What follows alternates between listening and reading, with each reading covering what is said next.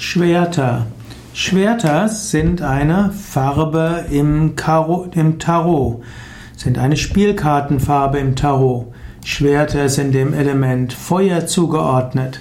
Schwerter symbolisieren also auch Maß und damit Feuer und damit Durchsetzungsvermögen, Kampfbereitschaft. Feuer ist ein aggressives Element, aber auch ein aktives Element. Schwerter bedeutet, dass man bereit ist, sich zur Wehr zu setzen.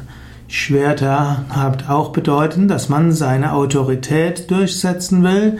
Im Positiven sind Schwerter hm, die das Bemühen, Gutes zu bewirken und dadurch auch hm, viel Positives zu bewirken. Man muss ja nicht unbedingt hm, dieses Prinzip der Schwerter mit der Waffe ausleben.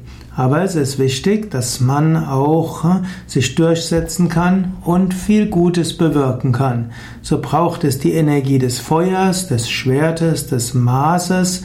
Aber im Yoga würde man sagen, man sollte das Ganze mit Ahimsa, mit Nichtverletzen verbinden.